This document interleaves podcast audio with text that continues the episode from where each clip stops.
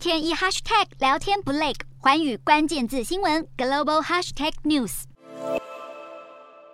美国联准会二十七号公布最新利率决策，宣布将基准利率再次上调三码，也就是增加零点七五个百分点到百分之二点二五至百分之二点五区间，符合市场预期。而这也是一九八零年代以来最大力度的连续升息。美国六月消费者物价年增百分之九点一，创四十多年来最大涨幅。市场一度预期联准会这次将一口气升息四码，但在多位官员表态支持升息三码后，投资人松了一口气。而联准会最新决策也的确符合市场预期。联准会主席鲍尔对九月的下次会议升息幅度则保持开放态度，并指出最终可能会减缓升息幅度。虽然大力升息抑制通膨会对整体经济成长以及劳动力市场带来冲击，但鲍尔说他不认为美国经济正处于衰退中。同时，也看好就业市场稳健，能够挺过一次次升息。投资人也将这次联准会释出的讯息视为顾及经济可能放缓升息脚步的讯号，刺激美股四大指数收盘大涨。道琼工业指数中场劲扬超过四百点，纳斯达克指数也涨破百分之四。而投资人预期，今年底联准会可能将利率升到百分之三点五左右，明年开始降息。但鲍尔并没有公开讨论这种可能性。不过他曾说过，联准会必须从每月通膨数据看到物价涨势趋缓的明确证据，才会让利率升幅回归传统的一码。